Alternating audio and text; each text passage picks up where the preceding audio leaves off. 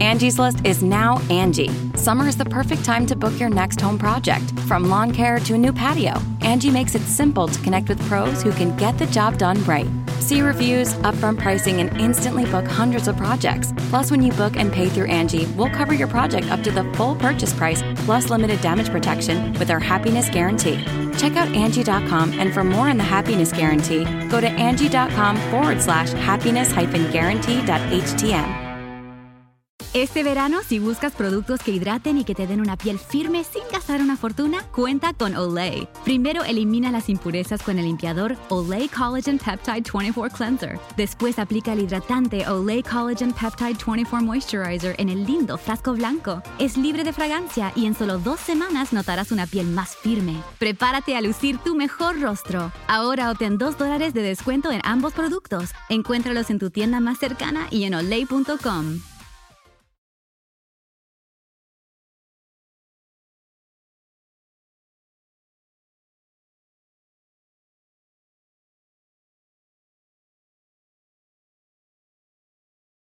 el doctor Alexandre de Perú.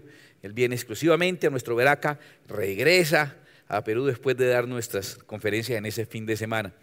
Alexandre es una de las personas que yo más admiro como teólogo. Déjeme leer una pequeña reseña del doctor Alexandre. Fue pastor de la Iglesia Alianza Cristiana y Misionera de Pueblo Libre, una de las iglesias más grandes de Lima. Es graduado en Sociología y graduado también en Educación de la Pontificia Universidad Católica de Perú. Colabora como conferencista internacional con iglesias y organizaciones cristianas en América Latina. Yo lo conocí como maestro de Haggai Internacional. Y también es asesor de la AGEUP, Asociación de Grupos Evangélicos Universitarios de Perú, y autor de varios libros y múltiples audioconferencias.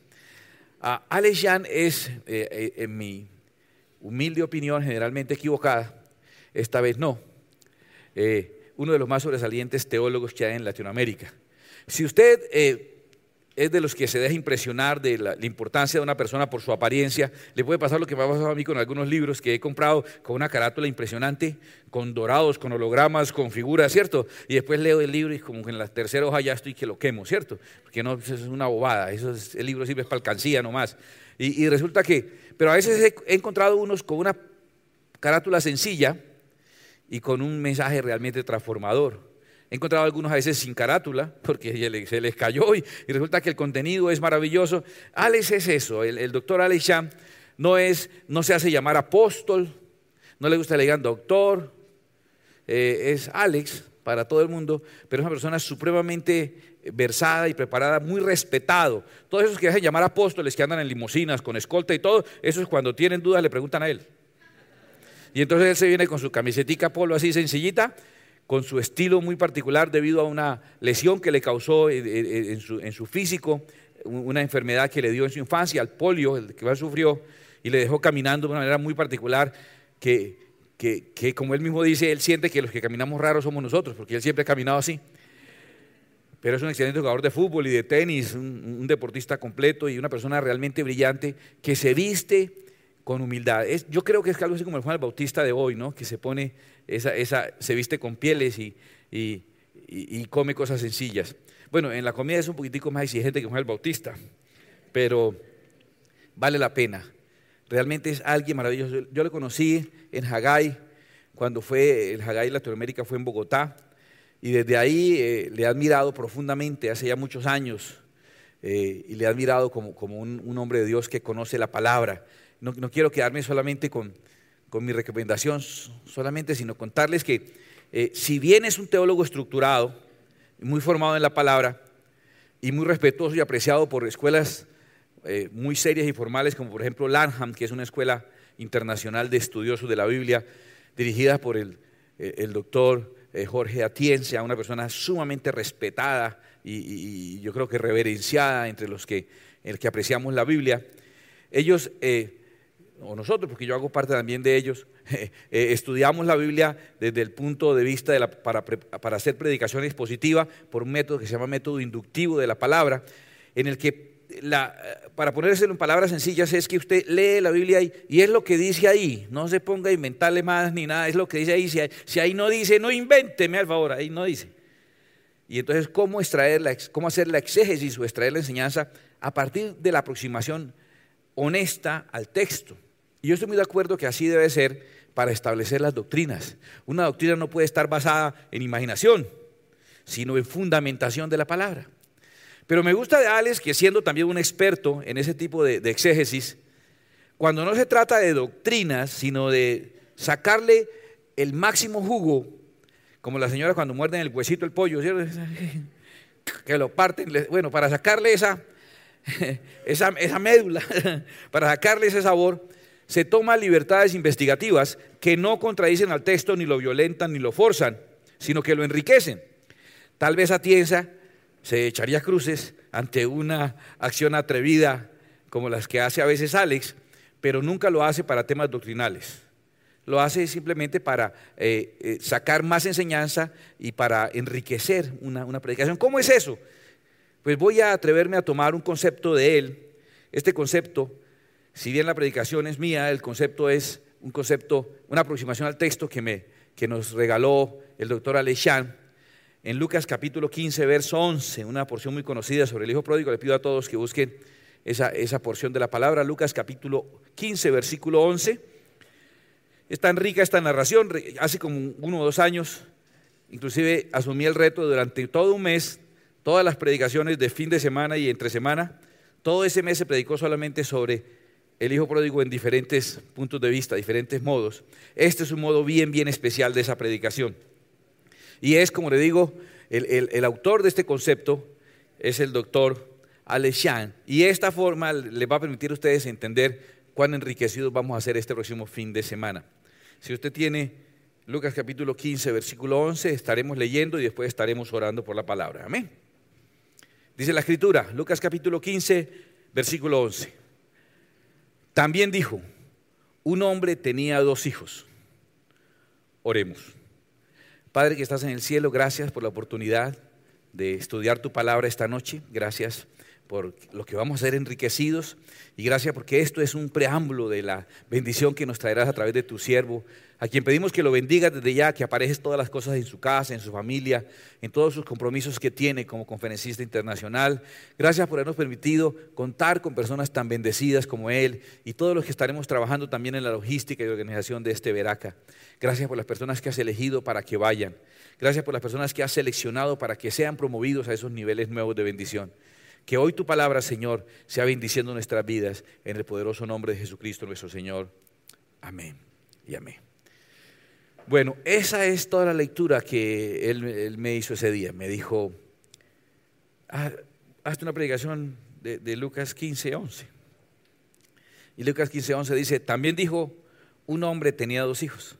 Y empieza a hacer un acercamiento casi como un investigador de CSI, ¿cierto? Como, como, como derivando un montón de elementos a través de un análisis que no va a violentar el texto, sino que lo va a enriquecer y como les digo, no tiene ningún propósito de establecer una doctrina. Tú no puedes empezar a jugar con tu imaginación, que la debes usar cuando estudias la Biblia, pero no la debes usar para crear de eso una doctrina nueva, a partir de lo que te imaginaste, si no tienes que ir exclusivamente al texto. Pero para enriquecerte podemos hacer este análisis. Y háganlo conmigo, por favor. La forma en que Jesús empieza esa narración es bien curiosa. Empieza la narración diciendo, también dijo, y viene Jesús y dice, un hombre tenía dos hijos. Y eso ya es complicado. Lo que pretende el Señor es darnos un cuadro del escenario y de los, y de los, los actores de esa película que Él nos va a contar. Y cuando nos narra ese escenario nos dice, nos pinta una familia, pero nos pinta una familia extraña. Porque nos pinta una familia en la que un hombre tenía dos hijos y hasta donde yo sé los hijos los tienen las mujeres. Gracias a Dios. Decimos los señores, ¿cierto? ¿Quién dice amén? A ver, pues, claro, impresionante. Pero un hombre tenía dos hijos, es curioso. Entonces, eh, empieza uno a derivar y a analizar por qué Jesús hace esta introducción y, qué está diciendo cuando nos, da esa entrada. ¿Qué piensas tú? ¿Qué, ¿Qué ocurre ahí? ¿Qué pasó? Tuvo que haber habido obligatoriamente una mamá, indudablemente. Pero lo cierto es que en la narración con toda la intención del, caso, se nos especifica con infalibilidad que había un hombre y sus dos hijos. Y uno dice, bueno, puede, puede, puede ser simplemente, y aquí viene como los análisis que usted mismo está haciendo, porque usted también se la, se la pilló y está ahí devorando el texto con su mente. Usted dice, no, no, no. Lo que pasa es que en el entorno cultural era muy frecuente que se ignorara a la mujer que la mujer ni siquiera fuese mencionada en el entorno cultural. Digo, tal vez en el entorno cultural, pero la persona de Jesucristo nunca hizo eso. Jesucristo que no es cultural, sino que es acultural, que es supracultural. Él nunca le dio un carácter inferior ni a las mujeres ni a los niños por sobre los varones. Al contrario, al contrario, a los niños los, les dio condición superlativa y exigió que no hubiese diferencias entre hombres y mujeres. Entonces, alguien podría decir, sí había una mujer, solo que no la menciona. Sí hay una mamá, pero no la menciona en la narración. Yo digo, no. Porque tres versículos más atrás, desde el versículo 8, eh, hay otra narración del mismo, del mismo bloque de tres narraciones. Y la segunda narración es de una señora que se le perdió una moneda y la señora encontró la moneda y la señora hizo fiesta porque encontró la moneda. Es, un caso particular de una señora que encontró una moneda, una platica que se encontró, se le había perdido y la encontró en el bolsillo del pantalón del marido y la hizo fiesta. no, es esa narración, es que la señora, la, moneda era de ella, era la moneda era de ella y se le perdió y la encontró. Y hay toda una narración completa hablándonos de una mujer, de una dama, en todo un proceso. Y la siguiente narración es esta. Luego no es por asunto cultural que la mujer no es mencionada. Además, la narración de la historia del hijo pródigo, que yo sé que usted la, sabe de memoria, la ha oído al menos alguna vez, hay momentos en los que si hubiese una mamá hubiera aparecido. ¿Cierto? Por ejemplo, en la narración hay detalles como cuando el hijo menor le dice al padre, que es inmediatamente el versículo 12, y el, y el, y el menor de ellos dijo a su padre, Padre, dame la parte de los bienes que me corresponde. Ahí hubiera aparecido una mamá. Si hubiese una mamá, hubiera aparecido, deteniendo a ese muchacho por lo que está haciendo. Y eso que se fue a una provincia apartada, si hubiese una mamá, hubiera aparecido ahí atajándolo. ¿Cierto? Regañando al marido. ¿Usted cómo lo va a dejar ir? ¿Usted qué clase de persona es? Ahora, el hijo está pasando necesidad por allá lejos. No dice que le llegaba por entrega una cajita con un avión, con un mercadito cada semana. Si hubiese habido una mamá, le hubiera llegado la ayudita todos los meses en un sobrecito, el billetico enrollado ahí, y el muchacho todavía estaría cuidando marranos porque no que hubiera enfrentado la necesidad de buscar al padre. Cuando regresa, quien lo recibe es el papá. Si hubiese una mamá, lo hubiera recibido la mamá. Hacen una fiesta y en la fiesta no aparece mamá por ningún lado. El hermano mayor no quiere entrar, está resentido y quien sale a rogarle que entre es el papá. Eso no hubiera pasado si hubiera habido una mamá. Es el papá el que le prepara el calzado, el vestido y la comida. Todo el tiempo es el papá. Es más, cuando el muchacho entra en sí, dice, me levantaré e iré a mi padre. Y curiosamente la razón que le despierta el interés de volver del papá es el hambre, es la comida. Y yo digo, ¿quién que tenga ganas de comida o que tenga hambre piensa en el papá? Nadie. Usted, usted comida a la mamá. El papá piensa comer rápido para que cuando llegue no le quite. Eso es lo que uno piensa no más. Pero, pero él dice, ¿cuántos jornaleros en casa de mi padre tienen abundancia de pan y yo aquí perezco de hambre? Entonces, todos esos elementos que se repiten a lo largo de la narración, que obligarían la presencia de una mujer y no aparece, nos hace pensar que definitivamente un padre tenía dos hijos. El cuadro que Jesús nos pinta es una familia muy particular que está compuesta por un papá y dos hijos varones y pare de contar. Entonces, ¿por qué no está la señora? A ver, sigamos analizando, a ver. ¿Qué se les ocurre? Alguien diría un divorcio. Para en el contexto de la época no era frecuente el divorcio. Era inclusive más frecuente la poligamia que el divorcio. ¿A qué me refiero? Que un hombre, por ejemplo, eh, se casaba con una mujer y no, la mujer era estéril, no le daba hijos, él podía reclamar por garantía y devolverla y decir, no, el equipo no está funcionando bien, por favor, y podía devolverla a los padres si no le daba hijos. En este caso, sí le daba hijos. Si usted mira el caso del Cana, si usted mira el caso de personajes de Israel en el Antiguo Testamento, ellos, si tenían una esposa que no le daba hijos, inclusive no la devolvían a donde los papás, no la devolvían. Ellos lo que hacían era que seguían teniendo a esa y tenían también a otra que le daba hijos. ¿Te acuerdas, ¿Te acuerdas de Jacob que tenía a Raquel y a Lea? Raquel no le daba hijos y sin embargo él hijos tenía con Lea, pero la que amaba era Raquel. Entonces, aquí en este caso, posiblemente no hubiese habido un divorcio porque está claro que le dio hijos, primero que todo.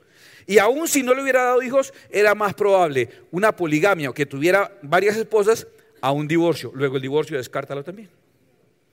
Entonces nos queda pensar que, que el tipo era viudo, que la señora se había muerto. Bueno, si la señora murió, estamos como comadres esta Yo le digo es para que ore. Es que me siento cargado con esto y quería compartirlo con alguien para que orara. No, esta señora falleció. Si falleció, hoy día en los países de bajo nivel de desarrollo, la mayor tasa o razón de muerte femenina es el momento del parto o complicaciones derivadas de los partos. Hoy día, imagínate mucho más atrás, se calcula que casi el 90% de las muertes femeninas eran originadas por problemas en el parto. Casi el 90%, el 90% es decir, todas. Casi todas las mujeres que morían morían por problemas eh, del momento del parto. Ahora, 100% seguro que si esta señora murió en el parto, murió en el parto del segundo hijo. Estaba muy detective eso, diciendo, estaba muy detective, claro, claro que sí. Bueno, ¿por qué hice semejante vuelta para que lleguemos a este punto? Entonces ahora, desde esa perspectiva, casi que la narración la podemos iniciar no diciendo, también dijo, un padre tenía dos hijos, sino que casi la podemos decir de otra manera. Una familia había perdido a su mamá. ¿Cierto? Es casi equivalente. Y si lo hacemos de esa manera, como te digo, no es para hacer una doctrina, por eso estamos atreviéndonos a pensar con el texto. Y ser cristiano no es cometer suicidio intelectual, al contrario, exige que estemos con toda nuestra mente abierta. Nos aproximamos ahora a esa narración diferente. ¿Por qué diferente? Porque ya sabemos o estamos suponiendo o especulando una situación emocional en la vida de esa familia. Y entonces empecemos a entender cada uno y todo empieza a tener mucho más orden, mucha más claridad. La actitud del papá, por ejemplo, ¿qué, clase de papá en la primera parte de la narración nos ha mostrado? Y el menor de ellos dijo a su padre, Padre, dame la parte de los bienes que le corresponden, en el versículo 12. ¿Cuánto se demoró el papá en repartir los bienes? Ni un versículo. En el mismo versículo le, le dio la plata. Ahora, ni siquiera el mayor pide la plata en algún momento, el hermano mayor pide la plata. Y en el versículo 12 nos deja entender que el papá de todas maneras, por si las moscas, también le entregó la plata al mayor. Dice, y les repartió, el, el mayor no estaba ni pidiendo nada. Entonces ya estamos entendiendo a un hombre duro o endurecido, a un hombre frustrado, a un hombre sin afecto, a un hombre que en ningún momento, el hombre de la primera parte, el de la primera parte, en ningún momento intenta detener a su hijo. Hay algún momento en que él le diga, hijo, piénselo, aquí no le falta nada. Usted más bien estudie cuando termine. ¿sí? Usted sale aquí, salga casado como debe ser, por la puerta del frente. Salga en bendición, mi hijo, ¿sí? ¿Por qué se va a ir de la casa y con, con mi plata? No, ¿por qué se va a ir usted? Mire, tome. ¿Hay alguna intención de detenerlo? Es más, parece que como que antes empuja al otro que también se largue. O sea, yo lo que veo yo lo que veo es un papá que el hijo, por alguna razón, y no es capaz de esperar hasta que se muera, y le dice algo así como, ¿sabe qué? Usted está como durando mucho, papá. Y yo no tengo paciencia para esperar. Deme la parte mía bien, yo me largo. Descansa usted descanso yo. Y el papá le dice algo así como, ¿ah, listo? Ya mismo. Venga pues, ¿qué es lo suyo? Y venga, venga usted también lo, lo suyo de una vez. O sea, si es que yo sé que yo aquí soy solo, yo aquí solo soy plata. ¿Sí? Aquí yo soy Jorge Isaac de los billetes de 50, nomás todo el mundo me ve cara de billete a mí. Entonces tome lo suyo, tome lo suyo.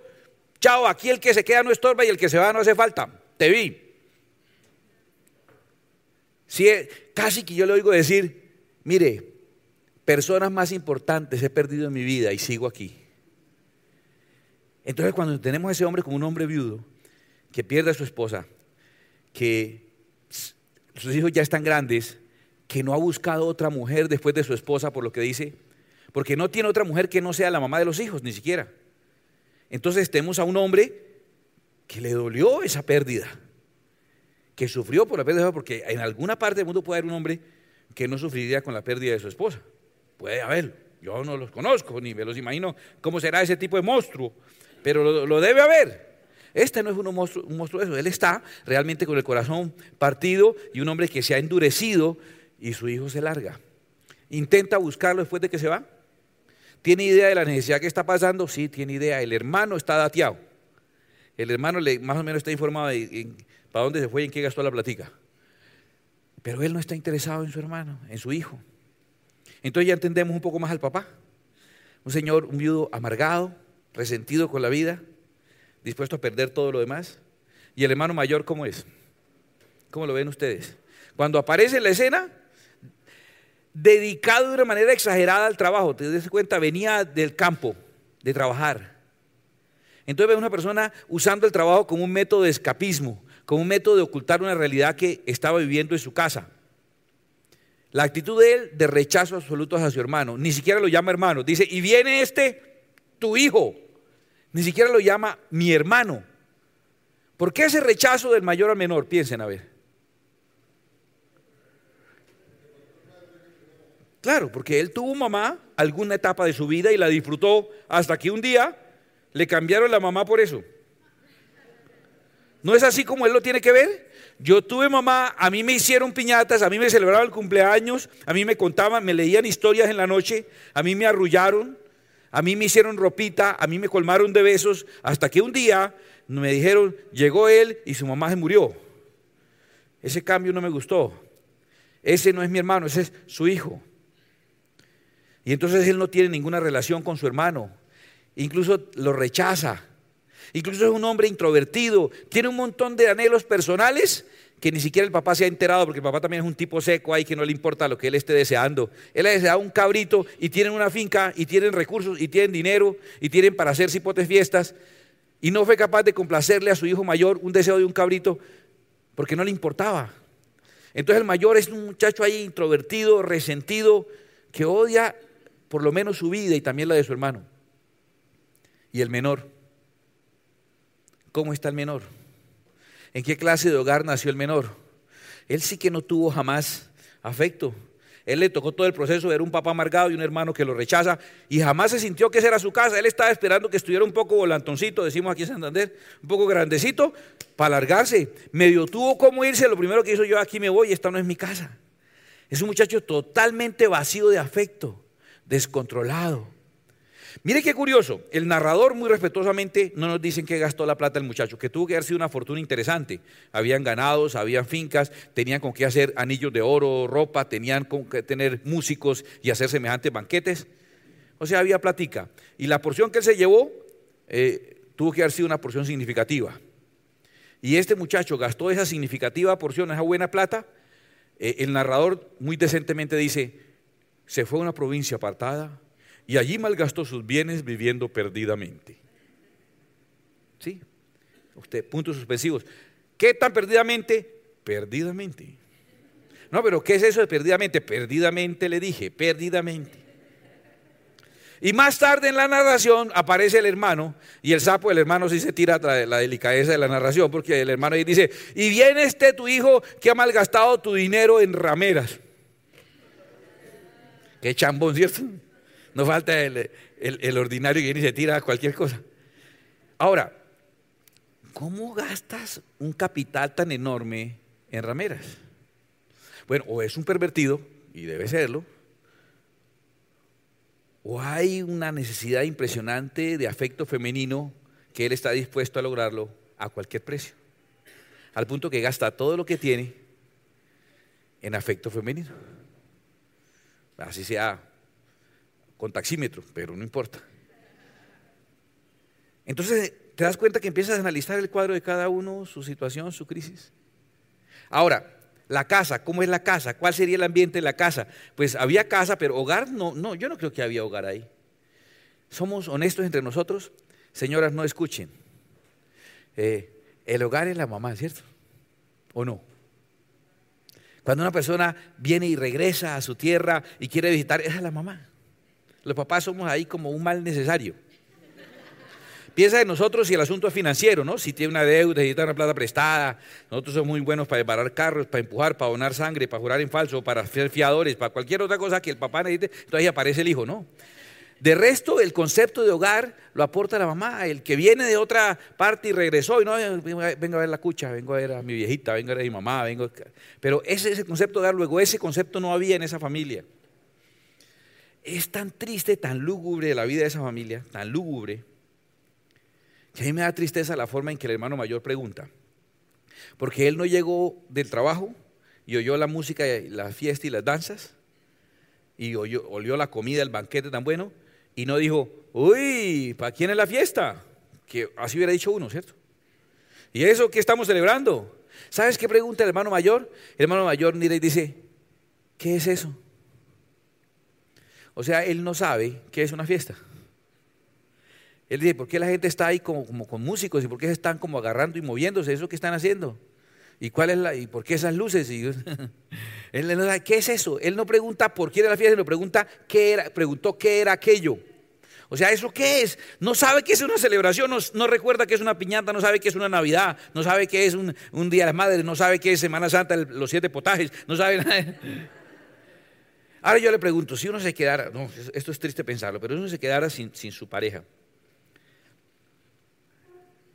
yo lo digo, y déjeme hablar un poco de mi corazón, porque hay gente que es supersticiosa y dice, ay, que es una buena pensar en la muerte, ¿qué tal? No, nosotros, el vivir es Cristo, el morir es ganancia.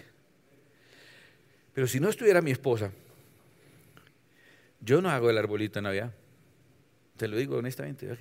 Me da pereza y me daría resentimiento y me daría tristeza, porque ella todos los años viene y arma su arbolito y pone sus figuras y pone y decora la casa. Yo, ¿Para qué si toca en 15 días quitarlo otra vez? Y si lo dejó hecha, pues le compro un forro y lo tapo con una sábana el resto del año y el otro diciembre le quitamos la sábana. Y, la celebración de un cumpleaños sería, cómprese alguna cosita y pida un domicilio. Y, y más o menos es lo que pasó en esa casa. Empezó a volverse una casa gris, triste y lamentable. Pero hay una parte de quiebre en la historia, hay un momento en la historia en que las cosas cambian. Y ese momento, escúchame, se ha narrado en la historia que el muchacho por el hambre piensa en la casa y dice, ¿Cuántos jornaleros en casa de mi padre tienen abundancia de pan? Yo aquí perezco de hambre. Y de pronto dice, me levantaré, iré a mi padre. Y el muchacho se va y planea un discurso. ¿Qué hace uno cuando uno la ha embarrado? ¿Qué hace uno cuando perdió más materias de las que debía perder?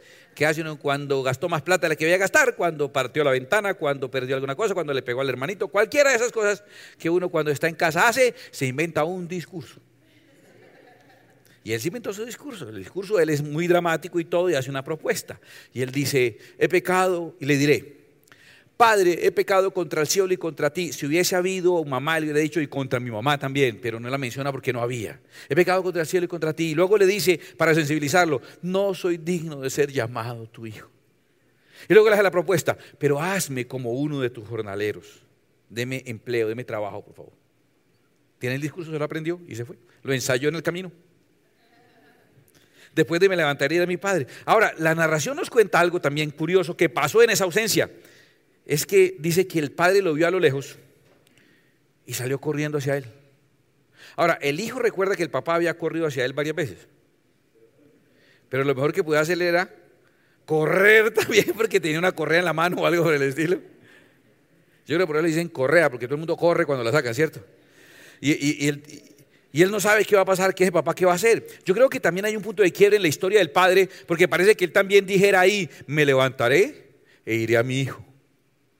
Y sale, y cuando llega él, el muchacho lo ve que el, papá se le acerca y le empieza el discurso, ¿no? Saca como el papelito. Padre, he pecado contra el cielo y contra ti. No soy digno de ser llamado tu hijo. Y el papá dice la Biblia que lo abraza y lo besa. Yo pregunto cuántas veces habrá besado este papá y habrá abrazado ese muchacho que ya está grande, que el discurso se le olvidó. el resto que era, hazme como uno, eso no, no lo dice. Él llega hasta ahí, ante los abrazos del papá quedó bloqueado.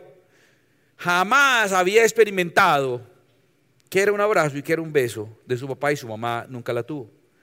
Qué difícil es para una persona crecer sin el cariño de la mamá, porque la parte afectiva y la parte tierna, indudablemente, las expertas, las expertas son las mamás. Los papás no, aquí acariciamos y nuestras manos raspan, ¿no?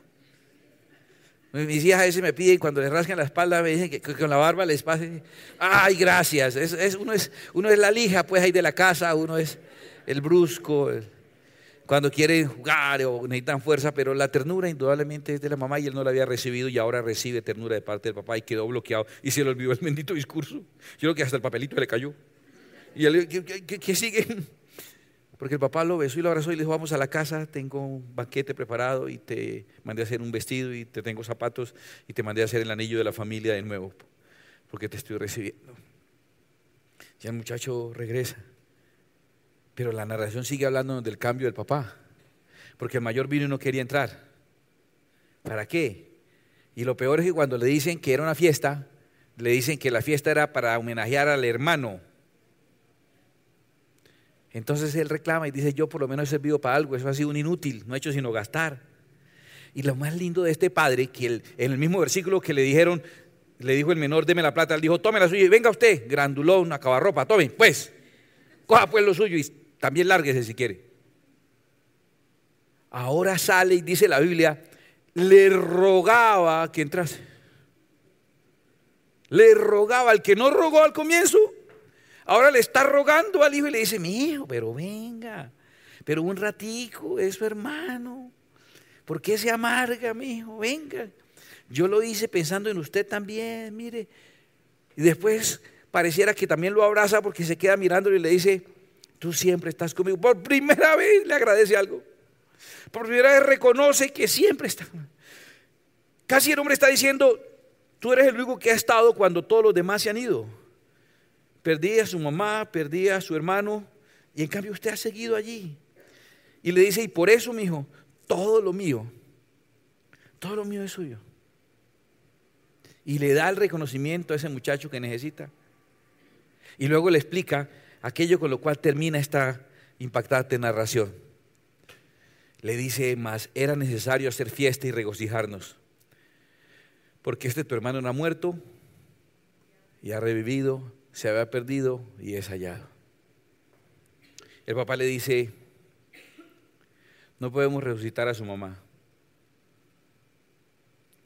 pero resucitamos a su hermano. No podemos recuperar la plata que se perdió, pero lo recuperamos a él. Hemos perdido mucho, pero tal vez nos equivocamos, mijo. Mire la conjugación del verbo. Él no dice es necesario hacer fiesta y regocijarnos.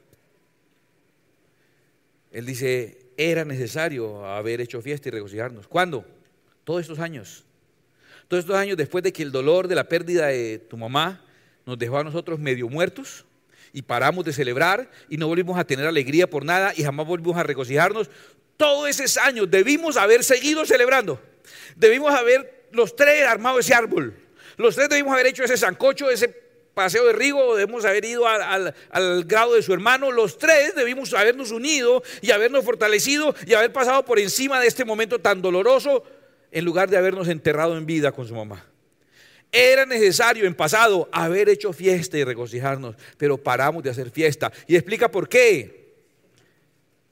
Explica por qué no podemos enfocarnos en lo que no tenemos y es hora de enfocarnos en lo que aún tenemos. Y no estamos solamente de perder un ser querido hablando. Estamos hablando de que eso es lo que nos pasa la mayoría de las veces.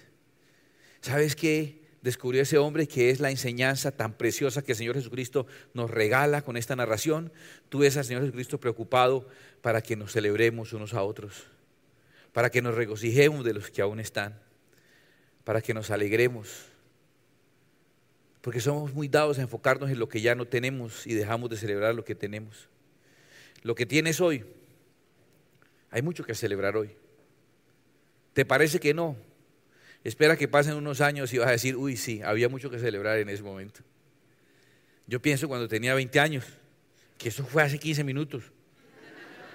Cosa tan impresionante.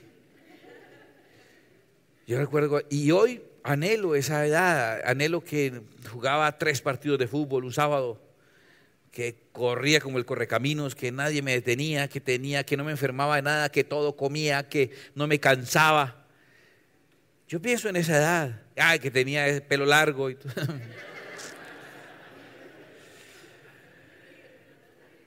y pesaba 60 kilos. Y, 30 eran de, pelo, de afro, una cosa impresionante. Yo digo, ¿qué pasó? Yo digo, ¿qué pasó, señor? Colaborémonos, patrón, colaborémonos. Y ahora cumplí 51. Impresionante. Y entonces añoro los 20. Me pareciera que hoy pues no hay mucho que celebrar. Espere que tenga 70 para que vea que sí, en los 51 había mucho que celebrar. Espere que tenga 80 para decir, no, cuando tenía 51. Hoy hay algo que celebrar. Hoy hay personas con las que puedes regocijarte. Sí, la vida ha sido dura. Tal vez estás lastimado. Tal vez hay cosas que has perdido. Tal vez si eres, si eres paisa, por ejemplo, tu abuelo fue dueño de una finca que era la mitad del departamento de Antioquia y la perdió en un juego de dados. Todos los paisas que yo conozco, el abuelo de ellos tenía una finca que era la mitad de Antioquia y la perdió en un juego de dados. Todos los paisas que yo conozco. Y si era la mitad de Antioquia, solo podían haber dos abuelos, ¿sí o no? O todos son hijos del nieto del mismo abuelo, o están cañando. Si no sé qué tuviste. ¿Vas a vivir del pasado? Recordando a alguien que no está, vas a amargar de la vida a alguien que sí está. Añorando lo que se perdió, vas a dejar de disfrutar lo que aún queda. Vas a vivir una experiencia que simplemente es la segunda parte de la experiencia trágica anterior el post-trauma. Tienes una relación sentimental que simplemente es el proceso de olvidar la relación anterior. Eh, sigue siendo una relación en virtud de la relación anterior. Tenías un empleo ya no lo tienes. Y tu empleo te permitía cierta condición de vida. Maravilloso. Podías tener tres carros, pero no puedes manejar sino uno a la vez. No, pero la casa era propia, ahora pago arriendo, pero ha habido para pagar el arriendo.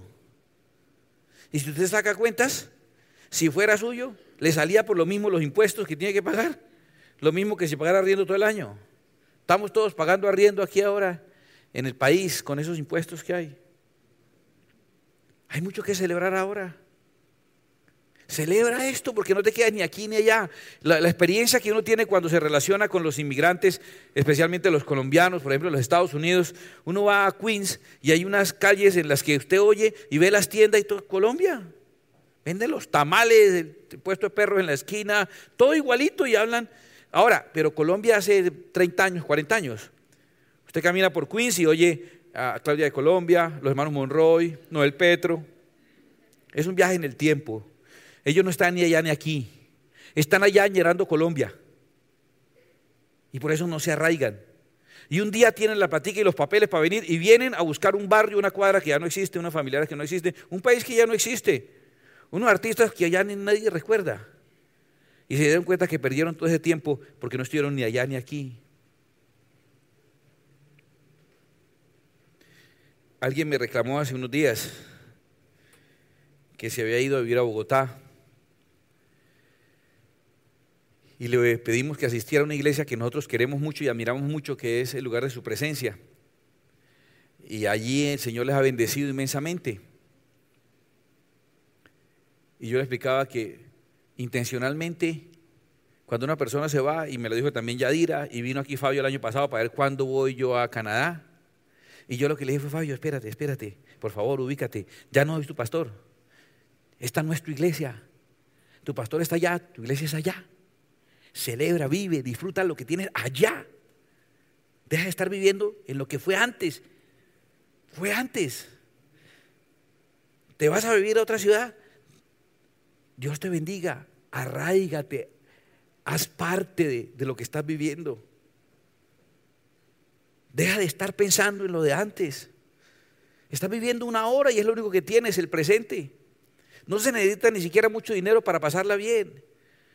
¿Cuánto hace falta para ir a un parque y comerse un helado? Y jugar una lleva con los hijos. ¿Cuánta plata hace falta?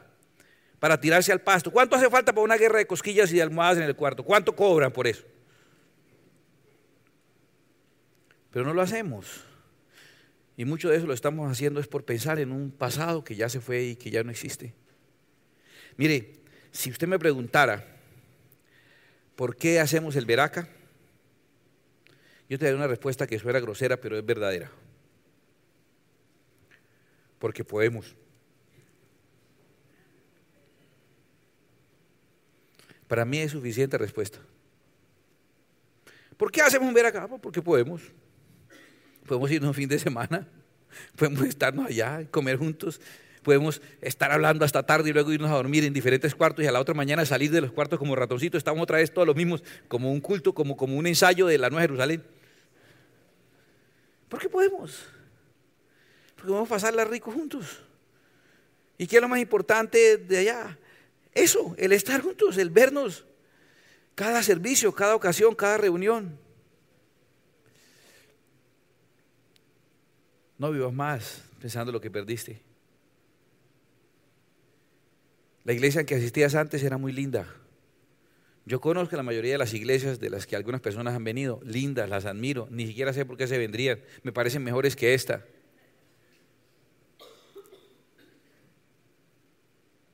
Pero si fuese perfecta no te hubieras venido.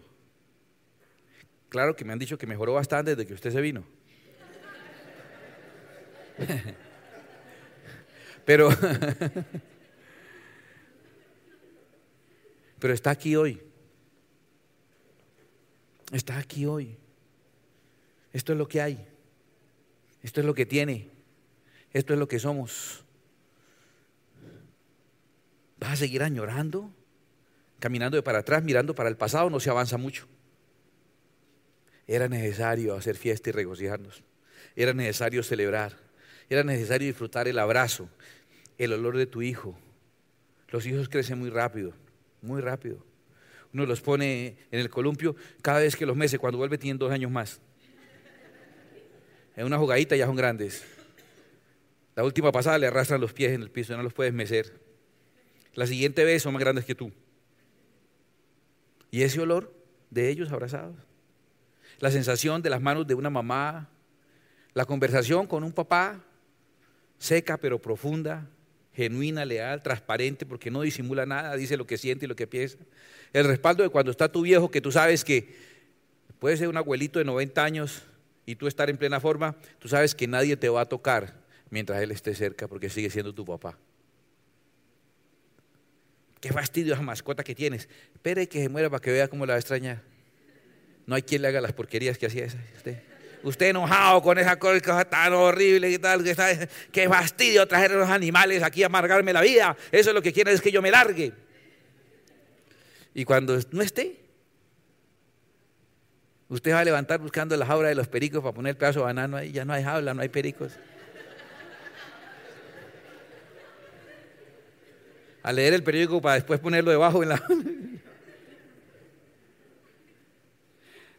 algo añoras de tu infancia, algo añoras de tu juventud, pues hoy estás viviendo cosas que dentro de poco vas a estar añorando. ¿Por qué no las vives más? ¿Por qué no las disfrutas más? ¿Sabes cuál ha sido la mejor época de toda mi vida? Hoy. Hoy he vivido el mejor día de mi vida. Mañana también. Y pasado mañana también. Y te invito a hacerlo. Vive cada día el mejor día de tu vida era necesario hacer fiesta y regocijarnos. Sufrir todos sufrimos. Dolor todos padecemos. Que no nos inmovilice ese dolor. Aún hay mucho que celebrar. Cierra tus ojos un momento. Padre que estás en el cielo, gracias por tu palabra, por la reflexión que le das a nuestra vida. Hoy quiero decirte, Señor, que te amo, Padre Celestial que hubo momentos en que tenía más vitalidad y tal vez más movilidad. Hoy soy capaz o, me cuesta más trabajo moverme tanto como me movía antes. Pero no necesito moverme tanto porque la mayoría de las cosas las puedo hacer con una orden o con un pensamiento o con una llamada y muchas con una sola mirada. Entonces, no es que haya perdido movilidad, es que no la necesito tanto ahora. Y nos vamos a pasar la vida añorando momentos. Llegó la hora de crear las nuevas tradiciones, las que viviremos, las que vivirán nuestros hijos. Todos los años decimos, sí, las navidades ya no son iguales. Ahora, pues, sin la pólvora, sin ese cóctel de, del olor de las galletas festival con el cherrinol y, el, olor de tamal con, con martinica de la calle, esa mezcla eh, sutil, maravillosa que para uno es Navidad. No, tal vez sí pasó eso, pero entonces vamos a crear otra tradición nueva. ¿Alguien hizo la primera natilla en Navidad alguna vez? ¿Alguien hizo el primer buñuelo en Navidad alguna vez? ¿Alguien hizo el primer tamal en Navidad alguna vez? ¿Por qué no creas tradiciones que tu familia recuerde? ¿Por qué en vez de estar recordando lo de antes, crea hoy recuerdos para recordar más adelante? Este es el día que ha hecho Jehová, dice la Escritura, nos gozaremos y nos alegraremos en él. Este es el día que ha hecho el Señor, nos gozaremos y nos alegraremos en él. No porque no haya sufrimiento, todos hemos perdido algo o alguien. Y todos perderemos personas valiosas.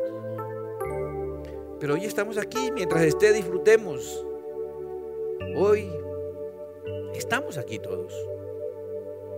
Mañana tal vez tú no estés, mañana tal vez yo no esté, mañana tal vez José Luis no esté, la pastora Rocío no esté, o los chicos que nos ayudan en multimedia, sonido, en música, no sé si esté la cafetería, no sé si, si esté este salón, no sé si nos vayamos a otro lugar. No sé si me trasladen a otro sitio, traigan una persona nueva. Eso solo lo sabe Dios. Pero hoy nos tenemos, hoy, hoy nos tenemos. Mientras nos tenemos, disfrutémonos. No vengas a hacer un drama sobre un cajón de un féretro que contiene el cuerpo en descomposición de un ser que, que quisiste mucho y que nunca le demostraste. En vez de abrazar ese cajón, ¿por qué no abrazas a tu esposa o a tu esposo? Abrázalo a él. Yo no quiero un drama aquí diciendo, ay, lo bueno de que era tu papá si se murió por falta de afecto. No quiero los discursos que simplemente son un drama para impresionar a la gente. Celebrémonos hoy. Celebrémonos hoy que nos tenemos. es necesario hacer fiesta y regocijarnos. Porque hay cosas que hemos perdido y no recuperaremos. Hay personas que se han muerto y no volverán hasta que estemos delante del Señor. Pero estamos aquí, Señor. Yo te doy gracias. Yo bendigo tu nombre, Señor. Todo el tiempo tendemos a posponernos. Pasamos la mitad de nuestra vida recordando lo felices que éramos antes y es sencillamente porque no recordamos que no éramos tan felices. Y la otra mitad de la vida esperando que sucedan ciertas cosas que nos van a hacer felices. Y si esas cosas suceden, probablemente tampoco lo seamos. Entonces hay que ser capaz de disfrutar este privilegio que nos das de estar en el hoy, estar en el aquí y gozarnos en tu presencia. Queremos ser una iglesia que te ama, Señor, y que te adora. Queremos ser familias que crean vínculos nuevos y lo fortalecen, que creamos tradiciones nuevas, cosas para celebrar. Que aún nuestros nietos y bisnietos digan, no, es que en nuestra casa, el día que es tal cosa, nosotros siempre hacemos esto. Bendito sea, Señor. Gracias por el doctor Alechán, gracias por su visión de este texto bíblico, gracias por haber puesto su corazón compartirme esa idea y permitirme elaborarla para compartirla con la iglesia. Que tu presencia esté con nosotros hoy.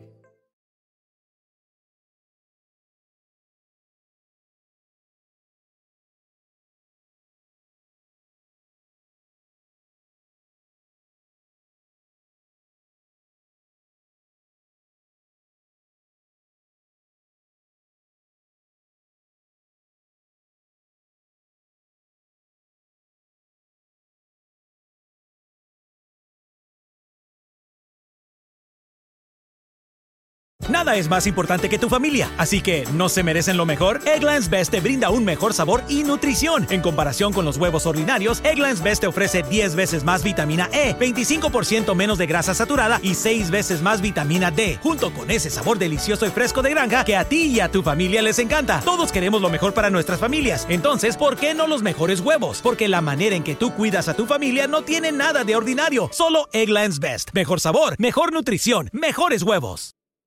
Nada es más importante que tu familia, así que ¿no se merecen lo mejor? Eggland's Best te brinda un mejor sabor y nutrición. En comparación con los huevos ordinarios, Eggland's Best te ofrece 10 veces más vitamina E, 25% menos de grasa saturada y 6 veces más vitamina D, junto con ese sabor delicioso y fresco de granja que a ti y a tu familia les encanta. Todos queremos lo mejor para nuestras familias, entonces ¿por qué no los mejores huevos? Porque la manera en que tú cuidas a tu familia no tiene nada de ordinario, solo Eggland's Best. Mejor sabor, mejor nutrición, mejores huevos.